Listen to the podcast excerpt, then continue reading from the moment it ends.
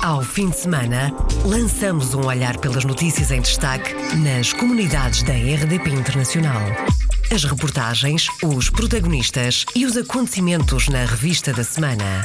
Edição de Virgílio Luís Silva. Em destaque neste programa, Elizabeth Soares é a nova presidente da Confederação da Comunidade Portuguesa no Luxemburgo. Foi inaugurado no sábado da semana passada em Newark, nos Estados Unidos, um monumento em honra dos veteranos de guerra luso-americanos foi entregue na Câmara dos Deputados do Luxemburgo uma petição para proibir aos empregadores que solicitem a língua portuguesa para postos de trabalho no Grão-Ducado. Bem-vindo à Revista da Semana. Revista da Semana. Iniciamos esta revista da semana com a notícia que Elizabeth Soares é a nova presidente da Confederação da Comunidade Portuguesa no Luxemburgo. Elizabeth Soares, nascida em França, traçou à IRDP Internacional as prioridades a curto prazo da nova direção da CCPL. Primeiro devemos rever a situação financeira da CCPL para depois dizermos de uma forma concreta como avançar. Em segundo lugar, penso que é importante, enquanto confederação, ser-se verdadeiramente representativo das associações que a compõem, as associações portuguesas do Luxemburgo. E, como tal, há um trabalho de base que tem que ser efetuado, contabilizar o número de associações, conhecê-las e que elas se reconheçam na CCPL enquanto representantes. Eu falo em termos de comunicação interna no seio da CCPL, manter também a comunicação externa em termos de representatividade, no que diz respeito aos organismos e às instituições oficiais luxemburguesas e também portuguesas, e penso que esse trabalho é fundamental num primeiro tempo. Entre as ações concretas a desenvolver, Elizabeth Soares elege o ensino da língua e cultura portuguesas no Luxemburgo. O ensino, a questão da língua uh, e cultura portuguesa no Luxemburgo assume uma, relevância extremamente importante, dada a elevado número de portugueses residentes aqui, a formação profissional e algo que foi aprovado em Congresso e que foi estabelecido na reunião do Conselho que elegeu esta direção, que é a questão da revisão estatutária e que haja um grupo de trabalho que está constituído e, portanto, é uma das primeiras pistas a avançar em termos de, de trabalho, mas questões que me sejam caras são realmente as questões ligadas ao ensino da língua portuguesa mas também a questão de se ouvirem as associações. Eu penso que é importante ouvirem-se as associações e saber de que forma é que elas contam connosco, para depois podermos dizer, ok, há prioridades, diagnóstico existe e vamos avançar com ações mais concretas. Elizabeth Soares é a nova presidente da Confederação da Comunidade Portuguesa no Luxemburgo. O Conselho da Confederação da Comunidade Portuguesa no Luxemburgo elegeu na quinta-feira da semana passada um novo Conselho de Administração. A lista única apresentada recolheu 25 votos a favor e 4 brancos. Daniel da Ponte, senador estatual pelo Partido Democrata em Rhode Island, nos Estados Unidos, não vai recandidatar-se às eleições de novembro. Daniel da Ponte justificou na sua página de Facebook que não entra na corrida às urnas por razões pessoais e por razões profissionais, já que os seus negócios estão em crescimento. Foi lançada no sábado da semana passada na Universidade de Ouvier de Genebra, na Suíça, a antologia poética à sombra do silêncio. As vendas deste livro, bilingue português-francês, revertem a favor do Centro da Mama do Hospital de São João do Porto. A mentora do projeto é Lídia Moura, o prefácio da escritora Lília Tavares. Ana Casanova, presidente da Associação Mulher Migrante na Suíça, disse à RDP Internacional que a obra reúne 30 textos de autores portugueses e lusófonos da antologia bilingue chama-se A Sombra do Silêncio. São 30 autores que se uniram a esta causa e a, a capa do livro é uma tela da artista plástica uh, Lena Gal, que faz também as ilustrações e todas as ilustrações do, do livro são mulheres. Quem estiver sim. interessado em adquirir este livro, esta, esta antologia, antologia como é que o devo fazer? Contactar a página da artista plástica Lídia Moura, LSM, que está no, no Facebook, ou a página Ser Mulher Projeto Solidário ou então a Associação Mulher Migrante. Portanto, por mensagem, pode solicitar a antologia. Venda dos livros reverte a favor do Centro de Mama do Hospital de São João do Porto. Ana Casanova, presidente da Associação Mulher Migrante na Suíça, em declarações à jornalista Paula Machado sobre a obra A Sombra do Silêncio, uma antologia poética lançada no sábado da semana passada à tarde em Genebra, na Suíça. As verbas resultantes da venda do livro revertem para o Centro da Mama do Hospital de São João, no Porto. Também no sábado da semana passada foi inaugurado em Newark o monumento em honra dos veteranos de guerra luso-americanos. A inauguração no Parque Peter Francisco marcou o arranque das celebrações do mês de Portugal nos Estados Unidos e contou com a guarnição da Fargata Sagres e da Guarda de Honra da Polícia de Newark. Entre as várias entidades presentes, nacionais e americanas, e veteranos de guerra, esteve também o secretário de Estado da Defesa de Portugal. Marcos Perestrelo sublinhou que o monumento é uma das expressões máximas da integração da comunidade portuguesa nos Estados Unidos. Este monumento é a demonstração inequívoca da profunda ligação e integração da comunidade portuguesa na sociedade americana. Penso que não pode haver uh, uma expressão maior do nível de integração de uma comunidade que viaja à procura de uma vida melhor para um país estrangeiro do que o serviço nas Forças Armadas desse país, o combate pelos valores que esse país defende e o envolvimento da comunidade portuguesa nas Forças Armadas americanas é sinal disso mesmo. Este monumento expressa também o reconhecimento das autoridades americanas por esse envolvimento. António Saraiva, arquiteto, descreveu o monumento em honra dos veteranos de guerra luso-americanos. A espiral central eh, leva-nos para o alto para o infinito, para o supremo, de uma forma de os homenagearmos. Isto tem precisamente uma dessas espirais, umas silhuetas em termos dos soldados, e essas silhuetas vão evoluindo também no tipo da silhueta do equipamento que o soldado usava até aos nossos dias, e, por sua vez, eh, a outra espiral que evolui e que avança para o alto, para o céu, tem em si eh, umas pombas recortadas como símbolo da paz e que é isto, é, é duas espirais que são duas culturas, a americana e a portuguesa, mas que foram, estão unidas e estiveram unidos numa causa que foi a causa da paz. Os veteranos de guerra luso-americanos têm agora um monumento no Parque Peter Francisco, em Newark. A cerimónia de inauguração foi no sábado da semana passada. A bandeira portuguesa foi hasteada na Câmara de Newark e houve uma marcha pelas ruas de Ironbound.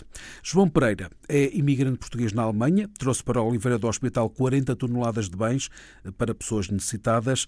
Entre estes bens estão cadeiras de rodas e material para os bombeiros. O caminhão chegou no sábado da semana passada a Oliveira do Hospital com o material recolhido pela comunidade Portuguesa de Colónia. João Pereira, empresário e promotor da iniciativa, relatou à RDP Internacional um momento desse encontro trouxe uma cadeira de rodas elétrica para uma criança de São Martinho de Porto, que esteve presente o Presidente da Câmara, esteve presente o Presidente dos Bombeiros e o Comandante.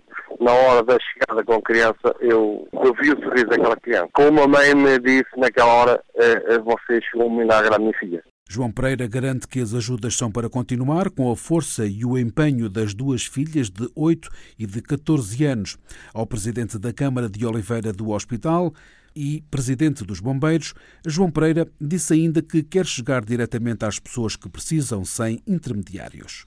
Na hora da entrega e da chegada do caminhão, tive o Presidente da Câmara uh, presente, com o Sr. Vereador, e eu disse que não quero passar por cima de ninguém, mas quero chegar diretamente às pessoas, não quero instituições pelo meio, quero chegar às pessoas carenciadas que mais precisam. Já está programado um caminhão para voltar cá. Oliveira do Hospital. Exatamente. Embora a minha iniciativa uh, não é só Oliveira do Hospital, como poder chegar a norte ao sul de Portugal. Vou entrar com um projeto aqui em Portugal, com o apoio das minhas filhas que me dão muito, e sabem, para poder ajudar pessoas carenciadas. E quando falo de pessoas carenciadas, são pessoas que estão isoladas nas aldeias, não têm apoios, e é muito triste. Trabalho com várias instituições nesse momento, tenho a minha firma de jardinagem, como trabalho também com uma firma alemã, diretamente disponibilizo os carros deles, os armazéns deles, para podermos armazenar e começarmos a preparar toda esta ajuda para chegar ainda mais. João Pereira, empresário na Alemanha, em declarações à jornalista Paula Machado, da IRDP Internacional. Chegaram no sábado da semana passada a Oliveira do Hospital 40 toneladas de material provenientes da comunidade portuguesa de Colónia para as pessoas necessitadas e bombeiros de Oliveira do Hospital.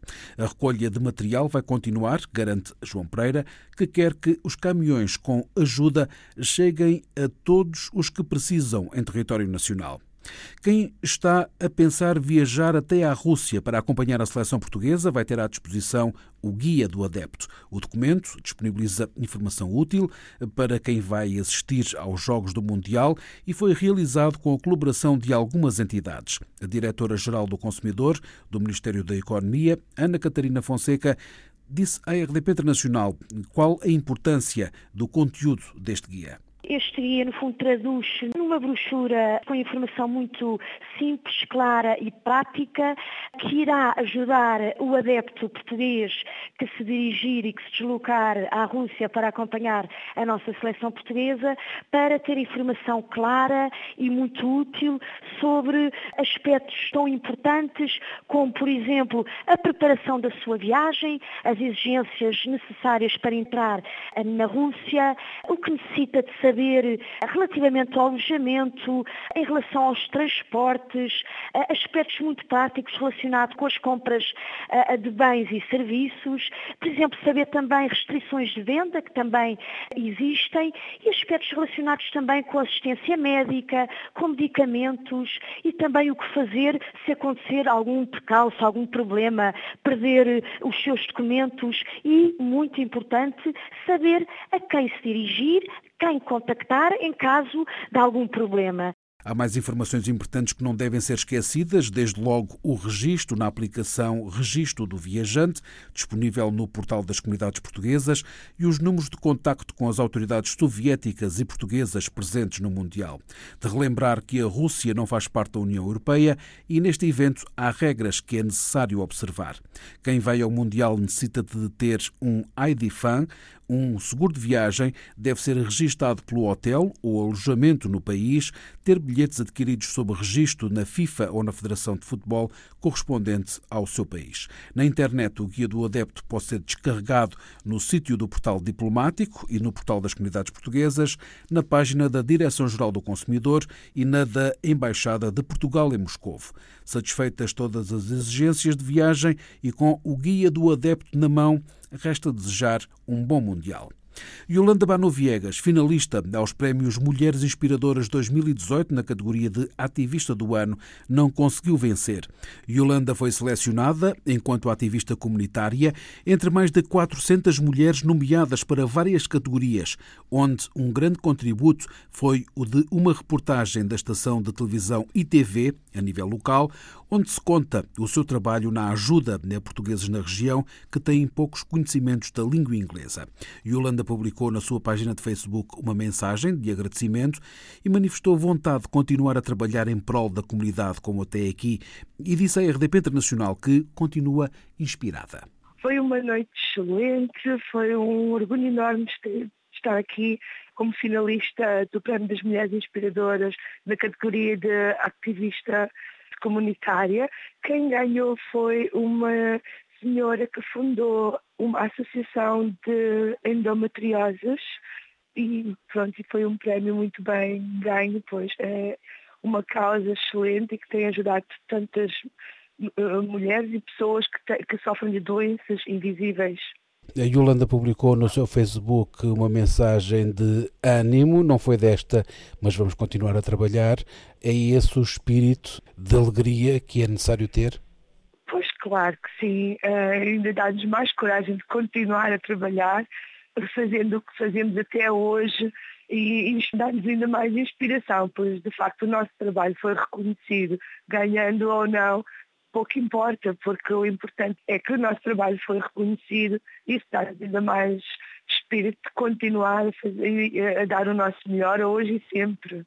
Yolanda Bano Viegas tem 44 anos, reside há cerca de 18 anos em Wrexham, cidade galesa com uma comunidade portuguesa estimada em cerca de 2 mil pessoas e criou a comunidade de língua portuguesa de Wrexham em 2013.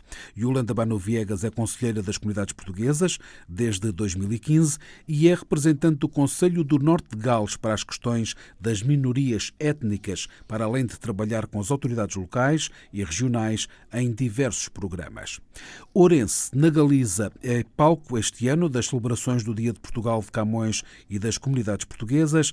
Na Galiza, a comunidade portuguesa está estimada em cerca de 20 mil pessoas, mas não existem associações. As permanências consulares já estão em marcha, depois do sucesso das primeiras. O vice-consul Manuel Correia da Silva diz que são para continuar e anuncia o calendário das próximas permanências consulares. Fizemos as nossas primeiras duas permanências na cidade de Ourense e na cidade da Corunha, onde contamos com o apoio dos consulados honorários e teve uma forte afluência. Estou contentíssimo, foram as primeiras duas, agora 24 de maio e a 29 de maio, e é um projeto que quero continuar a levar a cabo, nomeadamente já a próxima será já em junho, 14 de junho, Ourense, 2 de agosto, Ourense, 10 de setembro, 16 de outubro e 27 de novembro. Por isso, durante este ano vamos fazer cinco permanências em Ourense e vamos fazer quatro na cidade da Corunha, que é no norte da Galiza. A primeira na Corunha será a 18 de julho. O vice-cônsul de Portugal em Vigo sublinha a importância das permanências consulares. As permanências consulares é um instrumento importante, para mais quando temos comunidades que estão a, a mais de 200 km do, do, posto consular e com algumas dificuldades, dificuldades financeiras, dificuldades de deslocação ao posto. Em terras galegas, o português também é língua oficial. Manuel Correia da Silva apresenta-nos o universo dos alunos. Contamos atualmente com mais de 3.600 alunos nas universidades, nas escolas e, aliás, o português é a língua oficial, mesmo se consultar o portal da Junta da Galiza, do governo galego, português é uma das línguas. Por isso, eh, aqui houve o protocolo que foi assinado em 2015, chamada Lei de Paz, e o português é a língua irmã do galego, de maneira que nós podemos comunicar aqui em português. O vice-cônsul de Portugal em Vigo, Manuel Correia da Silva. Na Galiza vivem cerca de 20 mil cidadãos portugueses.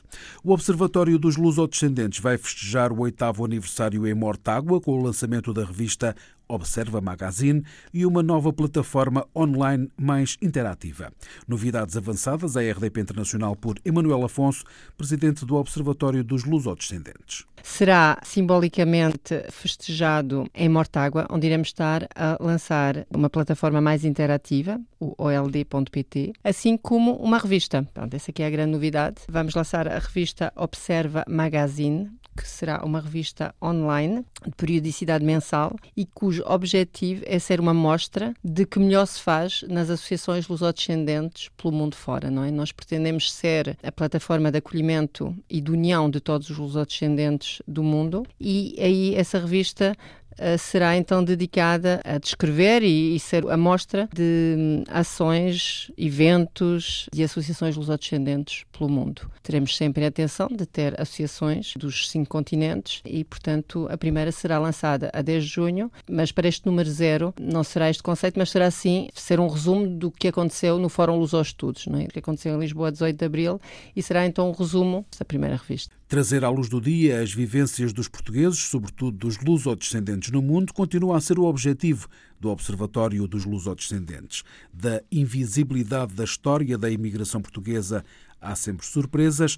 Vítor Pereira, professor universitário em Pau, França, e investigador sobre a história do século XX português, foi surpreendido por documentos que atestam que afinal houve portugueses que foram expulsos de França por causa do maio de 68. Por exemplo, estávamos a falar do maio 68 e eu soube por vários documentos que houve alguns portugueses foram uh, expulsos de França em junho de 68, depois dos eventos, porque a polícia francesa pensava que alguns portugueses que eram operários, que eram tolhas, tinham participado nos eventos em Lyon onde houve uh, um polícia que foi morto. E coisa que eu nunca tinha visto no arquivo da PID, uh, encontrei, não encontrei os portugueses, mas encontrei documentação que mostra que os portugueses foram expulsos de França, enviados para Lisboa em avião e que mal chegaram em, em Lisboa foram presos pela PID. E eu até há pouco tempo pensava que isso nunca tinha acontecido, que nunca a polícia francesa tinha enviado diretamente portugueses para Portugal por causa eles poderem ser presos, torturados, uh, em vez na prisão, e isso foi há, alguns há algum tempo que eu vi isto. Então, apesar de trabalhar isso nesta temática há algum tempo, há sempre surpresas que acontecem. Vítor Pereira, historiador e investigador da Universidade de Pau, em França, e Manuel Afonso, presidente do Observatório dos Lusodescendentes, os convidados do programa Câmara dos Representantes desta semana, um programa que pode ouvir na íntegra agora em podcast em rdpinternacional.rtp.pt. Proibir aos empregadores que solicitem a língua portuguesa para um posto de trabalho no Luxemburgo é esta a tradução do título de uma petição pública entregue no Parlamento luxemburguês no passado dia 28 de maio. A primeira subscritora é Samantha Gertner. O pedido está ainda na fase de validação, ou seja, a Câmara dos Deputados luxemburguesa vai verificar se o conteúdo da petição respeita os princípios legais mas o simples facto de se encontrar publicada no sítio do Parlamento já está a suscitar reações junto da comunidade portuguesa. João Verdades, conselheiro das comunidades pelo Luxemburgo e advogado de profissão, lamenta o sucedido, mas ressalva que esta não é a opinião da grande maioria dos luxemburgueses e comunidades estrangeiras a viver no Grão-Ducado. Aqui no Luxemburgo, qualquer pessoa pode apresentar uma petição ao Parlamento luxemburguês. Essa petição terá que ser validada pelo próprio Parlamento e necessita de 4.500 assinaturas. Atendendo, aqui é uma, uma petição que está na fase inicial, não sei qual será o desfecho desta história insólita, mas hum, não estou muito preocupado, porque não é a opinião maioritária dos luxemburgueses e dos restantes cidadãos comunitários e não comunitários que vivem no Luxemburgo sobre a comunidade portuguesa, mas não deixa de ser preocupante que, que hajam ou que existam pessoas que tenham esta opinião sobre a língua e a cultura portuguesa. Tudo indica que a petição pública foi enviada e posta a circular por uma cidadã, Samantha Gartner, luxemburguesa. Sim, seria até muito interessante convidá-la para as comemorações do, do 10 de junho para ver a importância e a riqueza da, da comunidade da língua portuguesa contra a ignorância de alguns aqui no Grão-Ducado que, como disse, são minoritários. João Verdades, conselheiro das comunidades portuguesas, em declarações à jornalista Paula Machado sobre a petição que deu entrada no Parlamento luxemburguês, que visa proibir aos empregadores que solicitem conhecimentos de língua portuguesa para a obtenção de um local de trabalho no país. Se a petição enviada ao Parlamento por Samantha Gartner for aceite, será então colocada em linha no sítio do Parlamento durante 42 dias. Se nesse período obtiver pelo menos 4.500 assinaturas, será então debatida pelas comissões responsáveis na Câmara dos Deputados. Encerramos esta revista da semana com a notícia que a Igreja Nacional das Cinco Chagas, em São José, na Califórnia, vai acolher a nova edição do maior evento de música clássica portuguesa do estado da Califórnia, por ocasião deste Dia de Portugal de Camões e das comunidades portuguesas. Manuel Betancourt, da comunidade portuguesa em São José. Este é o 12 concerto e é integrado no Dia de Portugal e eh, fazemos-lo já há 12 anos, claro, para celebrar o Dia de Portugal e também para promover a música clássica portuguesa e promover também os uh, compositores e, e, os artistas que vêm de Portugal. Esta igreja é o lar ideal, que é tão acústica muito bom, é uma igreja muito bonita e a igreja portuguesa, claro. Este ano vai ser gratuito, felizmente tivemos um apoio maior da comunidade portuguesa e também do governo português que nos apoiou. Disseram-nos quanto é que vendíamos de bilhetes e que davam a diferença e o governo português pagou a diferença para ser grátis para todo o público. Manuel Betancourt, da comunidade portuguesa na Califórnia. A Igreja Nacional das Cinco Chagas é um marco em São José. Manuel Betancourt diz que a igreja é muito bonita tem muito boa acústica. Pela primeira vez, este evento de música clássica vai ser grátis. Fechamos assim esta revista da semana. Ao fim de semana, lançamos um olhar pelas notícias em destaque nas comunidades da RDP Internacional. As reportagens, os protagonistas e os acontecimentos na revista da semana. Edição de Virgílio Luís Silva.